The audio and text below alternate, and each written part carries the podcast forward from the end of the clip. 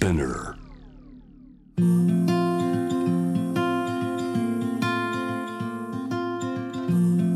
福本敦子の聞くコスメ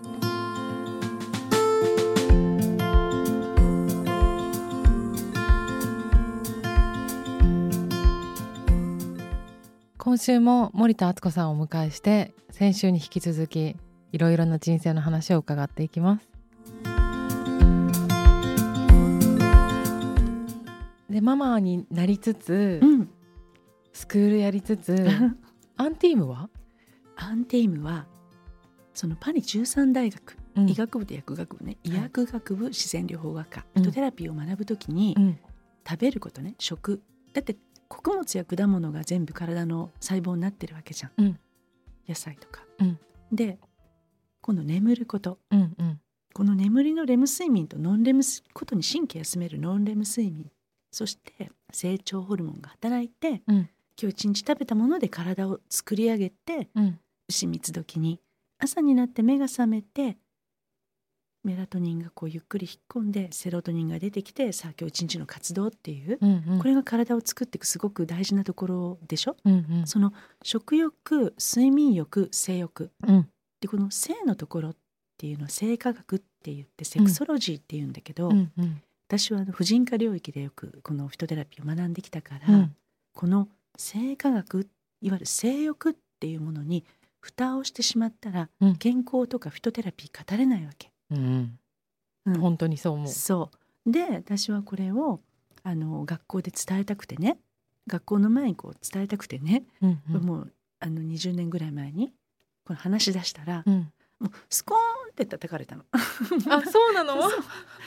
まだ時代がついてきてなかったの？時代がついてきてないどころの話じゃない。うんうん、で10年ぐらい前にうん。ね、うちのスタッフとも話をしうんて、うんでやっぱりその膣周りのことデリケートゾーンのケアの話を本当はしたかったわけじゃなくて、うんやっぱりこの、ね、眼陰部って言われてるところから卵巣があって子宮があって、うんもう1 2 3歳から生理があって、うんで妊娠があって出産があってセックスがあってセクシャリティがねちゃんとあって、それはそこで終わりじゃなくて、うん更年期になっても老年期になっても性欲いわゆるこのセクシャリティのこと、それから食欲睡眠欲っていうのがバランスが一体型になっていることが、うんことに女性の体を持っているという私たちにとってはうん。ものすごい大事なことなんだっていうふうに習ってきてるじゃないうんね、だからやっぱりこれは大事なんだってやっぱ言っても言ってもクローズドだから日本は。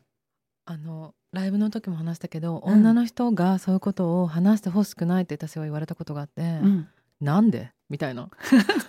私それ覚えてる。覚えてるよ。なんで？だしうん。ちょっと待ってって思ってウィキペディアで世界三大欲求みたいな。なんかそしたら 入ってるよなみたいな。うん。でもこれを否定することは生きてることを否定するのにつながるのではないかってすごい真面目に考えて悩んだ思い出が私あるんですよ。だから森田先生がそうやって言ってくれてだよねって思えた。そうでもねよく考えるとうん。その一言を言う女性の気持ちもよくわかる。なんでかっていうとね、やっぱ3歳4歳になると女の子って保育園にね預けられたりすること多いじゃない。うんそうするとねこの膣周りを触るの手で。うんうん。あとおしゃぶりとか膣周りを触るの、お昼寝の時なんて結構触るのようんうん。ごちょごちょごちょごちょ、無意識に。無意識に。でそれは保育園の先生がお母さんにねあのお宅の娘さんはちょっと自慰行為が始まっていて、はい。気をつけるように言ってください。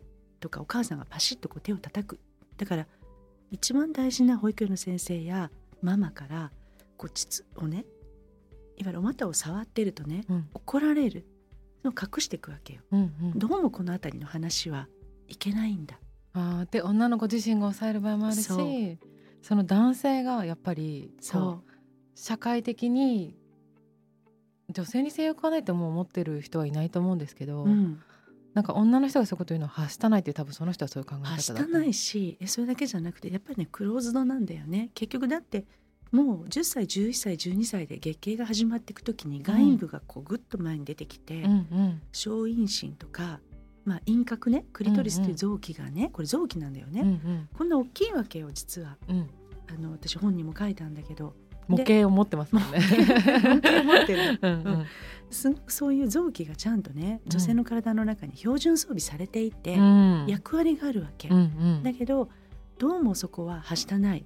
すごくあの卑猥でうん。いやらしくてまあもう本当にそこはもうママが娘に語れないうん。洗い方もそうだけどただ月経がどうして起こるんだよって生理が所長ってこういうことなんだよってことは小学校でねたった1時間だけ教えてもらったとしても、うん。何とも言えない「えー、もう生理が始まっちゃったのも大変なのよそれ」とかねどういう言葉でうん。初自分の所長を迎えたかって女の子たちのアンケートを取ると、うん。7割なんとなくどうも大変なこと面倒くさいこと痛いこと辛いこと。それがあのいわゆる3歳4歳くらいから触れて間もなく外陰部が変わっていくよってうん。そこのところの知識を本来ママが教えてあげるべきなんだけれども、うんうん。なんとなく嫌なことで卑猥なことでうん。で男の子たちはまた男の子たちできちっとした知識がないからあと社会通念みたいなものがあるから。社会通念ねそれでうちもさ男の子なんだけど、うん。もう忘れもしない小学校4年生の時にね、うんうん。6年生の子たちと合宿に行ってあのとんでもない、まあ、チンチンがああだのこうだのむちゃくちゃなことを教わってくるわけ、それであのみんなその性的なこと可愛い。可愛いとこその年が一番多分最初に気になるぐらいですよね。一番そこで本来ママがうん男の子ママ女の子ママがうん。それぞれに一番大事にそのいわゆるセンシュアルなね、うん。その体の変化が起こってくる。だんだん異性が気になってきてさ、うんで結局子供ができる体にうん。なっていくわけじゃない、うん。体と心のこのアンバランスが起こる思春期っていう時代を通っていくわけじゃない。その時に子供たちがじゃあエロ本見て、いうん。やなんかそのねえあの何の話っていうような。こういうのがいいんだ。こういうのがいいんだ。で今もう SNS とかでさ、うん。ちょっとそういう動画見れるじゃん。うん。あつけばいいんだみたいうんうん。な、まあ、つくなよなんか乱暴みたいな何言ってるの、うん、乱暴じゃない。だから女の子もわからない男の子もわからない。だけど女の子は男の子に好かれたい。こう何か見たものであ私はこういうふりをした方がいいんだ。あ女性側が。セクシャリティもね初めての時だってさ教えてもらえないじゃうない、ん。だからその縁がアンハッピーな女の子たちが多いの、なるほど。うん、粘液も出る出ないままうに、ん。例えばねこんな話してていいのかねあっちゃん。全然大丈夫。本当。本当？大丈夫？うん。あの全世界に今うん。配信中だ。やった。私は大事だと思うよ。聞きたいと思うみんな。粘液が出なかったらうん。入れちゃダメそれはそう。そう。で切れるし整骨。痛で整骨痛っていうのは女の子がもう腰が引ける。なのに気持ちのいいふりをしている動画を見るとあこういうものなんだっていうフェイクをしている女性たちが多い。まだいるかな。いっぱいいるよ。それは女の子の体を傷つける。分かってないでしょってあなた方。女の子の粘液がだいたい世界平均1 5 6分かかるんであって。これ悲哀な話じゃないじゃん。ねすごく大事。で粘液がねどこから出てくるの？膣の中のね、スキン腺とかバルトリン腺とか、うんうん。でその時に輪郭っていうクリトリスっていうのはこんなちっちゃなね小豆のような豆じゃない、うん。後ろにこんな大きなねなんか鳥みたいな鳥ね。みたいな顔。今にも羽ばたきそうな鳥みたいなんですよあね。れもねだんだんと大きくなってね海面体のようにだんだんこうなっていってうん。そして血流が充満して粘液が出てくる体の仕組みをうん。い誰が教えるのって。やでもわかる。だからそういうこととそれからやっぱり更年期ね女性ホルモンが減ってきたらうん。はい更年期になりますプレ更年期つらいですじゃなくて、うんうん。じゃあフィトテラピーはこう効きますよなんていうふうに持ってくんじゃなく、うん。体の内側に、うん。今ねフェムテックって言葉が流行ってるけれども、うん。私もよくフェムテックであの結構今年も伊勢丹さんのフェムテックイベントいっぱいやるんですけど、はい。ものすごいテクノロジーが女性の体の中にあるんだよ、うん。うんちゃんと脳下垂体からね LHFSH とかうんね、うん。それに卵胞ねお黄体形成ホルモン卵胞刺激ホルモンそして女性ホルモン、エストロゲンやプロゲステロンそれだけじゃない、たくさんの体の作りを本当に自動で行ってくれるすごいテクノロジーがみんなの体の中にあるよってそれとまずつながろうよ、うん。その知識をある程度成熟した女性がそのまだまだ歩き出したね小学生の女の子たちに、うん。あったかい言葉で「ようこそ ようこそ」ねそしてこんな仕組みがあるんだよってことを教えてあげないでどうするんだよっていう、私はそう思った。だから、その性科学っていうものを語り出した時私は何で叩かれるんだろうって、うんうんうん商品アンティームを作った時にもやっぱりね売りたくないって言われた経験あるもん。そんな卑猥なものでもねお客様もそこだけ避けて通ってたしね。アポセカリーさんで、へえ でもなんかあのも逆にそういう人もいるけどそういう人ほど本当は興味あったりそうなの。あとやっぱりあのコスメキッチンで最初に一番最初になんかチェコ生まれのデリケートゾーン用のローションを販売した時にやっぱりお客さんが店頭で聞くのは恥ずかしいからって言って電話かけてくるんですよ。うん。でもなんかあと私こういう風な悩みがあってとか、うん。まあ匂いがとかせそれこそ性交痛がとかなんか気になってる人はすごいいるんだなっていうのを感じた。潜在的にすごいいるの。うん。なんだけどまだ昔はねうん。あの言っちゃいけないこと。がその語らないでくださいって言われたじゃん、うんうん。卑猥です。うん。すごくもういやらしいです。うん。もう森田さんのこと嫌いですっていう。いや本当にそうだったのよ。もうあのやめてくださいぐらいなうん。状態だった人の気持ちがなんでわかるかっていうとね、うんうん。小さい頃とかあのまあ最初のファーストうん。セクシュアリティで悲しかったり痛かったり辛い思いをしたり、うんうん。そういったことを語っちゃいけないっていう教育方針とかね、うん。そういうのを埋め込まれている人たちがいっぱいいるから、うんうん。だからそういう話をしてほしくないっていう。ふうに思う気持ちも私は自然だと思うけど悪いけどけれどももうもう窓は開けるよって。そんなんで言われたってもう窓は開けるよだってやっぱり知っとくこと大事じゃない？それなんか結構パーソナルな経験が積み重なって似たような経験の人が多いのかなと思うんですけど、そう。私も今お話ししながら振り返ってみると、まあ、母親は結構オープンに教えてくれたし生理に初めてなった時はショーツをこう脱いでこれが血なのかな？みたいな。これが合ってるのかな？みたいな。お母さんに、うん。これが出てきたけどこれは生理で合ってるか？みたいなうん。話をしてうん「ああ」とか言って「これもうちょっとだね」みたいな。うん、もうちょっとだねって。なんかちょっと薄い血が出てくるみたいなのからうん。確か始まった記憶があって、でなんかよしこれは出たぞっていう時に、うん。なんかもう一回店に行ってこれなら合ってるかって聞いたら、これは合ってるってなって、うん。ハイタッチみたいな。そういう話とかいいねいいね。あとセックスに関しても、うん。高校の時の先生が何の先生だったかな家庭科があって選択授業だったんですけど女の子たちだけは女子高生だからもうみんなそういう大体もう経験してるんだけどああだったこうだったとかこれで合ってるかみたいな。あと生理用品のタンポンの使い方ってこういうので合ってるみたいなみんな話してたんですけど、うん。あのそこに先生が来て「皆さん今日は大切なお話があります」みたいな。ちっちゃくて可愛い先生が「うん。えー、とセックスとはギブアンドテイクです」みたいな。それ？いいねその先生。で2人でお互いに楽しむものです、みたいな。であの無理もしてもいけないしさせてもいけないし、うん。自分がちゃんと気持ちよくなるようにしましょうっていうのを言ってみんながなんか「おー」みたいな瞬間もあったりあと中学生の時から私の世代だと「セックスザ・シティ」を見てたんですよ。ああセックスザシティで中学校の時だったんだ。中学校の時にテレビシリーズがうんうん。90年代なんですけど、うん。BS で見れて、うん。たまたま見てかっこいいみたいな。すごい話してるじゃないですかそう,、ね。いう。そう。あの傷ついたりもしてるけど、うん。なんかその恋愛とかセックスでいい思いもしたり嫌な思いもしたりするっていうことの現場を中学生の時に見させられて、うん。あん中で一人今いなくなっちゃったけどサマンサって一番奔放な人がうん。割とそういう話を、うん。あの悪びれなくというかうん。別にこれは恥ずかしくないことなのよっていうの感じで話してたのを見てたから私はそれはインプットされてて、うん。あの日本的な考え方の男性と会った時にもカルチャーショックのズレみたいうなんだよね。だけど悪いふうには思わなかったんだなと思って。あーでもあっちゃんはね歩いてきたのがねついてるね。ついてるママがそれでしょ？でギブアンドテイクで気持ちよくならないと。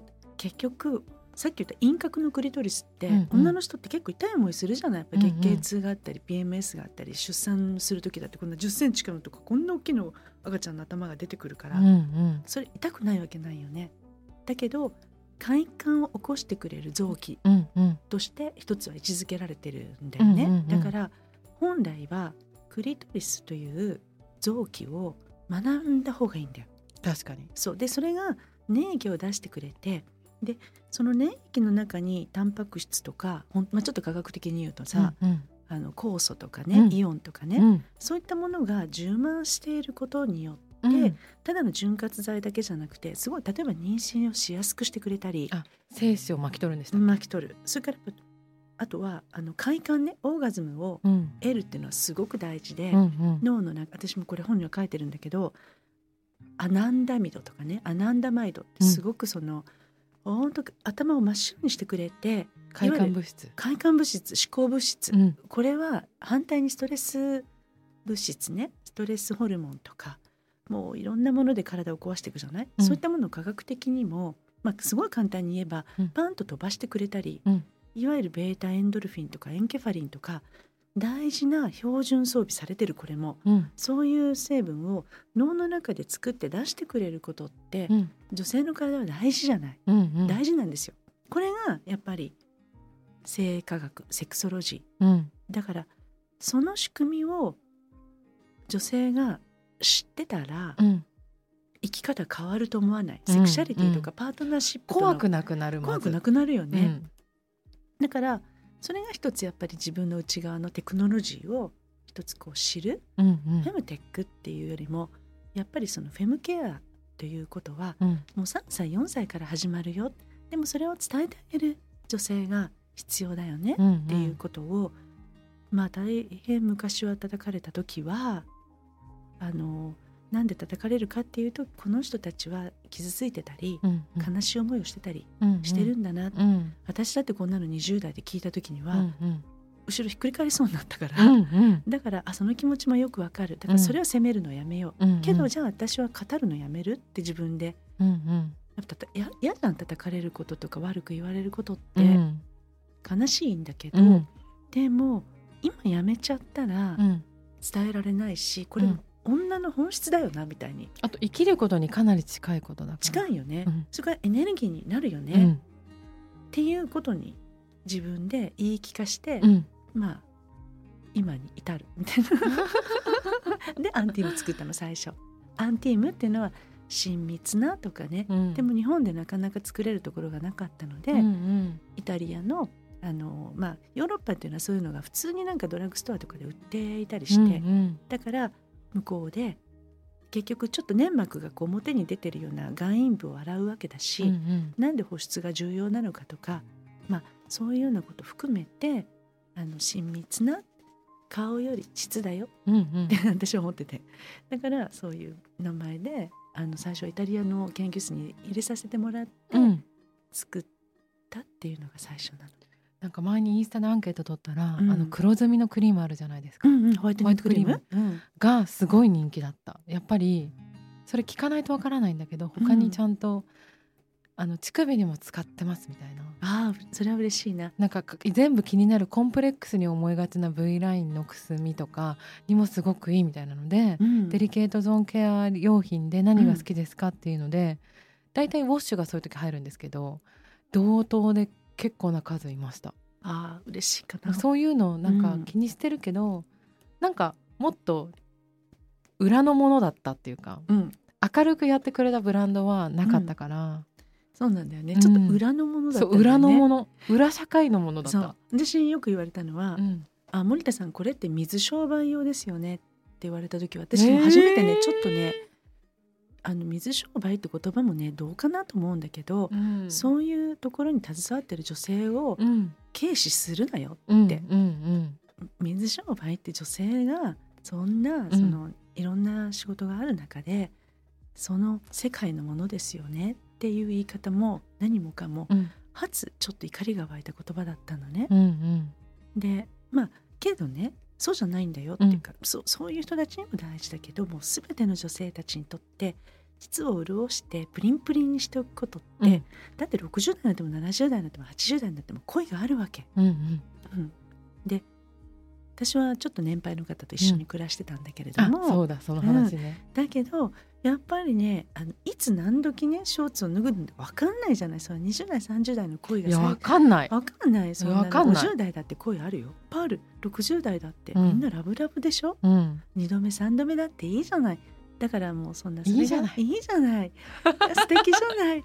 ゴーゴーっていうさそう思うと あのやっぱり尿漏れがとかねうん。あのなんだかこう霜みたいな言葉使ってあのこうもういい年して終わりじゃなくてやっぱりブリンと保湿があって皮膚がしっかり整ってっていうのってあっちゃん大事だよね自信になると思う。自信にな自るよね。分のことを分かってるっていう自信とうん。責任保ててるっていう自信2つあると思うんですけどでその先に何かあっても大丈夫みたいな。そうそう。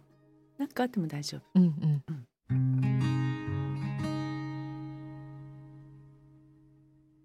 桐島陽子さんと暮らしたのは森田先生のちょっと新しい家族の形というかすごいユニークだなと思ったんですけどうん。どんな体験でしたか、陽子さんとね出会ったのが本当のこと言うと、うん。あの統合医療っていう昔ねはいはい。代替医療とか、うん。だからこのメディカルハーブもそうだし、まあ、あの漢方とかヨガとかいろんな代替医療法だからうん医療をまあその後保管するっていう保管医療とかいろんな言われ方があるんだけど、うん。その世界大会っていうのがうん。あの NHK があの主催となってやった時うに、ん。私それのお手伝いで呼ばれたのね。うん。でそこに陽子さんが来てて。でそのお手伝いをしてるっていうのがなんかすごく珍しかったみたいで「うんうん。あなたは何?」っていううんうん。声をかけられて、うんうん。であのたくさん世界中からあなたは何からあなたは何面白い。そうそう。陽子さんも私たちにうんうん。ちょっと近いからさ、うんうん。だからあのなんかそういう医学の先生方うん代替療法やってる人じゃなくてね結構医学部の教授たち世界中の、うんうん。で代替療法をやってる人たちがうん。たくさん来てたの、うん。有名なもう人たちがね。でそこに陽子さんが呼ばれていてうん。で主催した人がうん。渥美先生という東大のやっぱり医学部で有名な人だったの。でお互いそことそこに呼ばれた時に陽子さん「あなたは何でここにいるの、うんうん。何のためにお手伝いしてるの？まだ若いのに」うん。みたいな感じで、で一緒に帰りましょうって言われて、うん。で今度一回会いたいちゃんと会いたい。だからお家へ来てって言って、うんうん。あの陽子さんのお家へ行ってうん。で話していくうちに「ねえ一緒に暮らさない?」ってな えその日にですか？そうその日に。で私なんか風の時代その時から一人だけ、そうそうそうでしょ。うんうん。ねは？とか私も言う。うん。は？おっしゃってる意味が分かりませんあでも最初は森田先生もそうなったんだ、そう。で私一応結婚してあの中目黒で暮らしてたのマンション、うんうん。で彼に今日こうやってね桐島陽子さんという方から言われたんだけどって言ったらもちろん桐島陽子さんは知ってますよね。知ってますね。でもそれは冗談なんじゃない？何言ってんの？って言ったらすぐ電話が入ってうん。あのーちょっとあの彼ともね会いたいからって、うんで私と彼と。陽子が来てるみたいな。そう陽子さんと。陽子狙いに来てる。そうそう代官山かなどっかでお茶したの。うんうん。そしたらうちの彼に向かって「あ一緒に暮らすからよろしく」みたいでももう桐島陽子さんぐらいになるとあの若い世代で知らないという方のために言っておくと、作家のすごく、ね、あの時代によくそんな生き方できたなっていう感じのかっこいい女性なんですけど多分百戦錬磨っていうかいろいろ戦ってきてるからこの人がいいとか嗅覚すごいのかもしれない。なそうベトナム戦争だって記者としてねうん。戦争に入って本当にあのん従軍機乗ってるしうんうね、ん、嗅覚がすごそう。すごいんですよね。見つけられちゃって陽子さんから。えつそう暮らしましょうって言われた時に、うん。私もまあ私もちょっと変わってるうんうん、からね。だから悪くないかもみたいな。悪くないかも。で私が彼に「あじゃあ3人で暮らそうか」って言ったら彼は帰った時「いや俺は降りる」と。うん「ううん。ん、降りるって一応もう結婚してるるんですもんね。降りるってどういうこと、うんうん。いやちょっと正気の沙汰じゃないよね。私にもお母さんお父さんいてね、うんうん。あの陽子さんにもねカレンさんやローリンさんみんなお子さんがいてねうん。それ一緒に暮らしましょうでね、うんうん。なぜあのあなたのお母さんと同じぐらいの年代の人とね、うん。僕も一緒に暮らさなきゃいけないのかがうん。本当に意味がわからない、今思えばその気持ちがよくわかる、うんうん。まあうん。普通の反応ですよね。うん。でも次の週からなぜかもう3人で場所探し、えでもなんか彼素敵ですね。なんかあの巻き込まれ方がうまい。うちの彼？うん。あのね案外最高な人なんですよね。いやそう思います。ええなんかなんだかんだでうん柔軟性すごくないですか？そうですそうです。ね。うん巻き込まれ方がうまいっていうか巻き込。まれ方がうまいでしょ。なんか変にこう頑固うにん川に流れてるところの石みたいにもなってないしかといって溺れてもなくて、うんなんか一寸法師です。そうそうそしたらあこんなとこあるよとかって今度言い出しちゃって、うんうんで全然乗り気じゃないのよ、うんうん。全然乗り気じゃないんだけど、うんことがそのようになったら、うんうん。進めなくてはいけないっていうタイプ。タイプ 川の流れのようにってなっそたのかな。れですそれですそれで13年暮らしましたってええそうだってご自宅行ったらいらっしゃいましたもんねう。ん、よかったのはね、うん。本当になんかよく気が合うって言葉があるじゃない、うん。私はねうん。気が合うっていう。来てあのタイミングってこと？そう。気。その気と本当に気も合う、うん。そのいわゆるそのいい言葉だ。いい言葉。あの例えば一緒の部屋に一緒のお家にいる大きな古い一軒家中目黒のうん借りてうん。そこに住んだんだけど、例えばすれ違うでしょ？で、まあ、あのぐらいの年齢うんの方だったら私のお母さんぐらいの年齢だから、うん。そうすると例えばちょっと気を使うじゃん「あうんうん。おはようございます」とかさ例えばこう挨拶にしたって「今日ご飯どうする?」とか、うんうん。それ全然気使わないのね。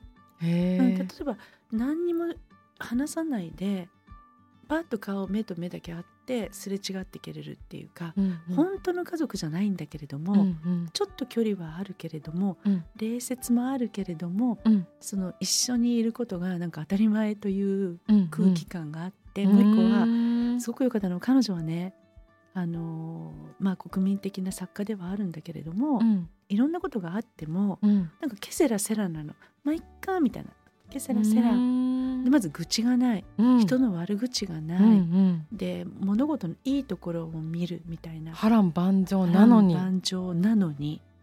でだからあの今日の夜ねえちょっとこう素敵な映画を夜見よっかリビングでっていうの。うん、でうちの彼にはねコーヒーお願い そんな感じ？うん。で私があんまり、まあ、たくさんの友達がいっぱい私たちのうちをものすごい来ててうん。もう土日になると10人20人がワイワイしているぐらいのうちだったんだけど、で私がこうキッチンに立つじゃん。うんで立ってちょっとご飯作ろうかなと思ったら「敦子さんはた立たなくていいのよ」って。で自分の来てるお友達に「あなたたちが作りなさい」とか、うんうんそれとうちの彼に上手な人がね「うんあなたがややればいいんだけうんうん。ど敦子さんはこれだけ仕事してるんだから、うん。そんなお家のことやらなくていいのよ」ってこう言って言うわけ。うんうんうん。そう私もやらないっていい気になっちゃうじゃん。うんうんうん。適材適所。適材適所。すごい楽ヨーロッパなんか。ヨーロッパ。ね。そう。でもおしゃれだったし、うん粋だったし。粋だったしあのなんだろうな。すごい先輩としてもどう体が衰えていくのかっていうこととか、うん。でも恋をする気持ちやキラキラする気持ちを忘れないですごい素直でうんうん。欲があって、うん。いい欲があって、うん。本当気持ちよかった。本当心地よかった。本当によかった暮らせて一緒に。えー私たちの世代が森田先生を見てやっぱ素敵だなって思ってるように森田先生にもそういうロールモデルとしてうん。ロールモデルって言っていいのかな？なんか大きな存在として陽子さんがいたんですね。そう世界中一緒に旅したしね、うんでまあそこにパタッと竜衣くんがうちの子供がうんうん、やってきて。やってきて、一緒に暮らしてましたもんね。うんそう。あなたねあのちょっとだけ聞いておくけどいい？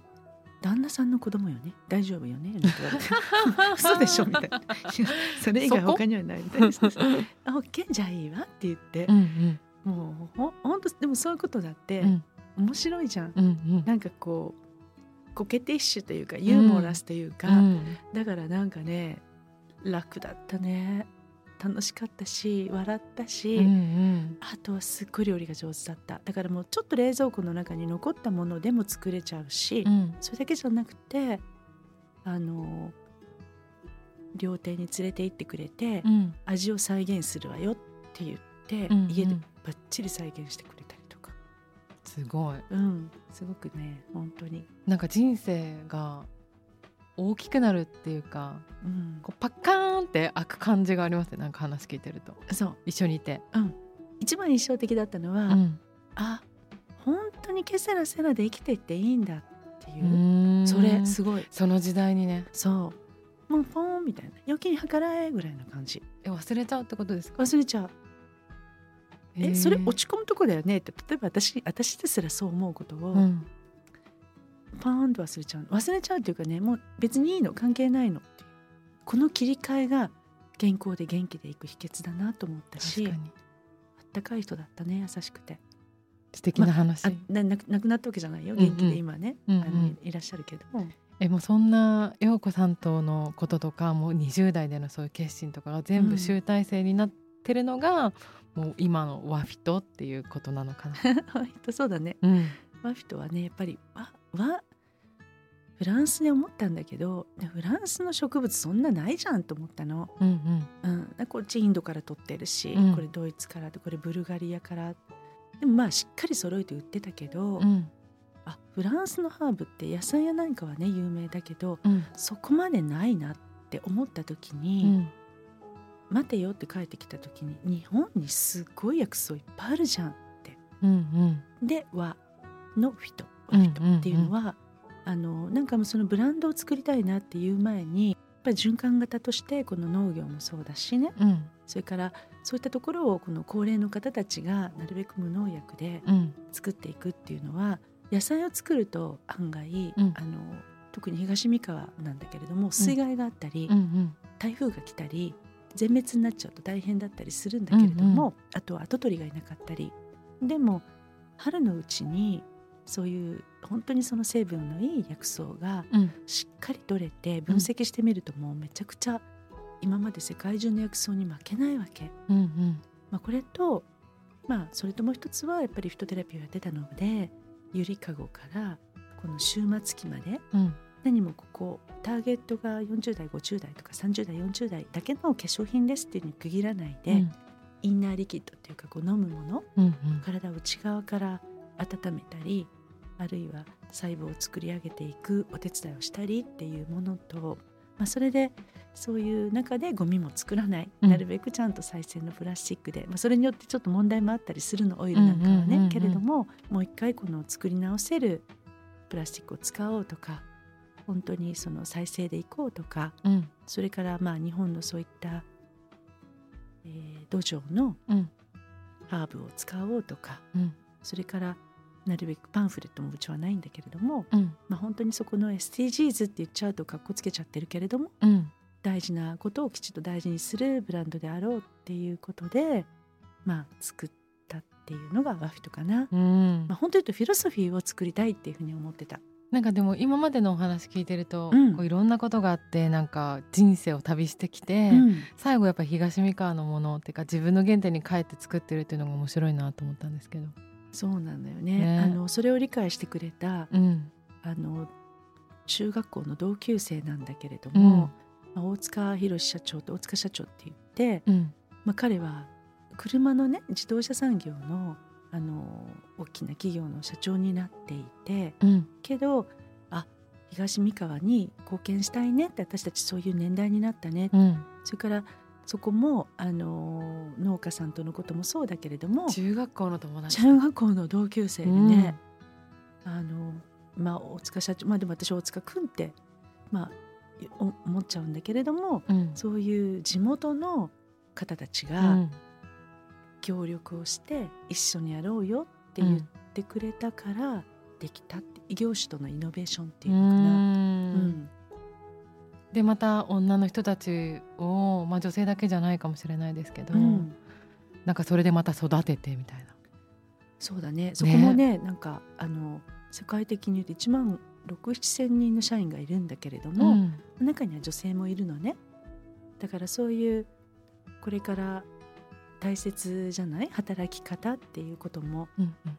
だからその女性たちに対してもそうだし、あとお客さんは人を通してやっぱり、あのまあ、センシュアルとかセクシャリティとかもうん。考えてる人も多いと思うし、うん、そうなの。デリケートゾーンのね。うん。シリーズもあのしっかり入れさせてもらって、うん3月にね豊橋にお店ができるんだけれども、えー。そうなの路面店ですか？路面店っていうかね結構大きな M キャンパスっていう、はいはい。あの愛知県でもとっても大きなビル上はあの住宅になっていてうん。大きな図書館も入っていてうん。でその M キャンパスっていうのを作ったうん。スターラグループのオーナーもうこれも神野社長っていうんだけど神野さんと大塚さんというのは高校の同級生でえー、同級生なんか力が集まってる。同級生で 同級生。な先輩後輩だな、うんうん。そんな人たちがうん。うんこうやってみようかって東三河っていう場所をこ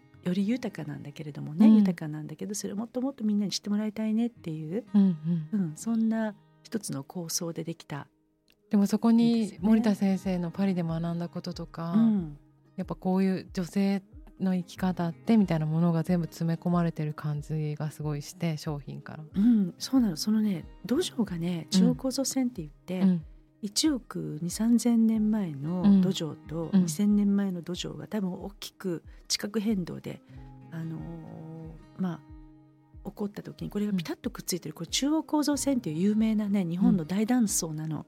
でその断層のど真ん中にあるのね。東三河、うんうんうん。大地圏を3分割した一つなんだけど、うん。山から渥美半島というこの下をぐーっと通って四国海を通って四国までつながっているそこの断層の土壌で、うん。これ調べてみるとやっぱすごくてビタミンやミネラルも含めてね、結局海から全部ひっくり返ってるから、うん。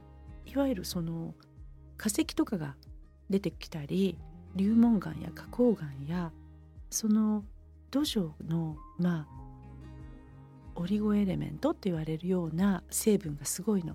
だからそこで育ってきている、例えば桑とか杉菜とかヨモギっていうのは、うん。まあ、また菊うん。ゴツコラ。ゴツコラってインドのものっていうことが一つのオリジンなんだけれうども、んうん。今沖縄でも有名なんだけれども、うん。ゴツコラね長寿のハーブ。これもこの大断層の上にできているだからその成分植物の成分っていうのは土壌とすごく関連してるっていうのがフィトテラピーでは重要なことで、うん。だからその原料となってる成分やまあそういったことは本当に恵まれたうん。